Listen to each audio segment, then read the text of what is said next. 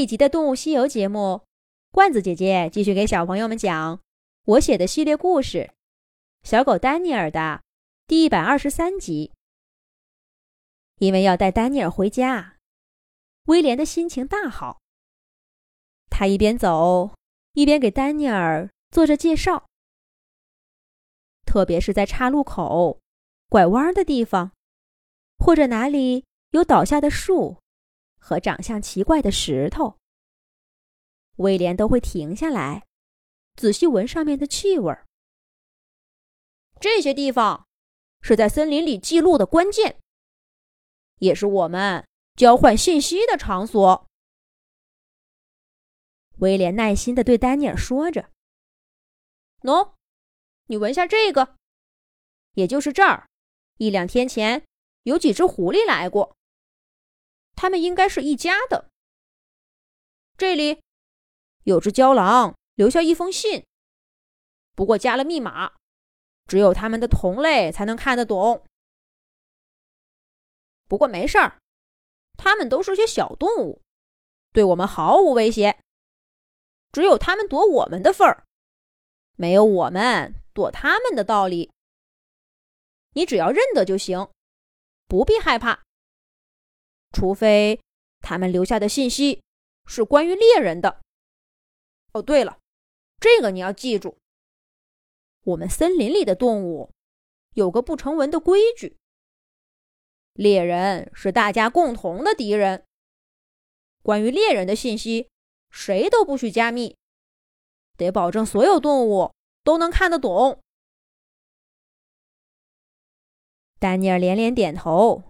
想起从前的经历，对威廉说道：“我懂了，这就像我以前出去散步，会把我的气味留在树上、石头上，这样我的好朋友就会知道我想对他说什么，是这个意思吗？”威廉想了想说：“嗯，差不多吧，但我们交换的信息。”大概要更丰富些。那你为什么都只是闻闻，却不留下点儿自己的气味呢？丹尼尔又问道。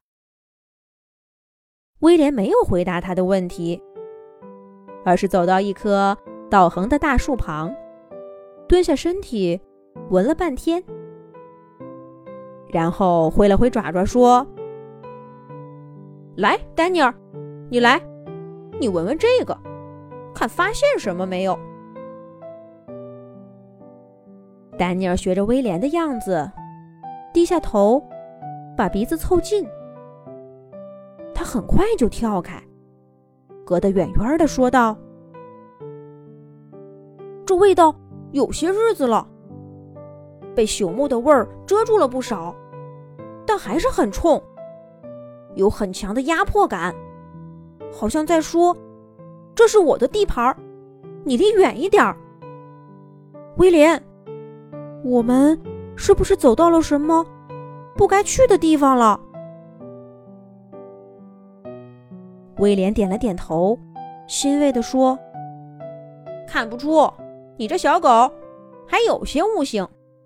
你记住这个味道，这是狼群在宣示地盘呢。”咱们走到其他狼群的地盘了，得赶快离开，不然会有危险的。威廉的话音刚落，就听见不远处响起了一阵长长的鸣叫声：“呜呜呜！”那声音跟丹尼尔教威廉的很像。只是更浑厚些。丹尼尔听了，很情不自禁的想仰起头，也跟着叫。威廉使劲一拍他，低声说道：“快趴下，别出声。”呜呜呜！那边的声音很快得到回应。是一个更绵长、优雅的声音。刚刚的低声独唱，变成了二重唱。紧接着，第三个、第四个声音也加入了进来。这两个声音要清脆活泼得多。二重唱又变成了弦乐四重奏，更多的声音应和着响起，终于汇成一曲交响乐。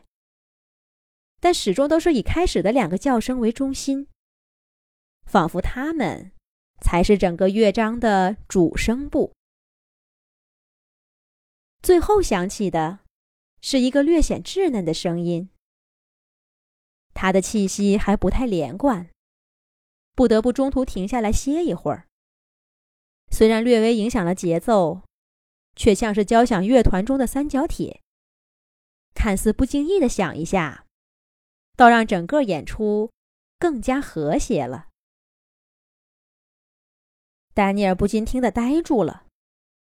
等到乐声终于随着最初的那几声呜呜停歇，他还是一脸的意犹未尽。这是丹尼尔第一次听到狼群的叫声。在这样静谧的冬夜里，这些在人类眼中凶残暴虐的动物，竟然会唱出这样令人心旷神怡的声音，让丹尼尔对大自然有了新的认识。然而，他的好朋友威廉就没有那么乐观了。威廉始终竖着耳朵，警觉地听着狼群的呜呜声。等一切都停歇了，一个沉闷的声音在不远处响起：“小狼，别躲着了，我知道你在哪儿。”威廉听到这话，脸色一变，低声对丹尼尔说：“呆着别动。”而他自己呢，则塌着腰，低着头，缓缓地走出了藏身的干草丛。说话的是谁呢？下一期讲。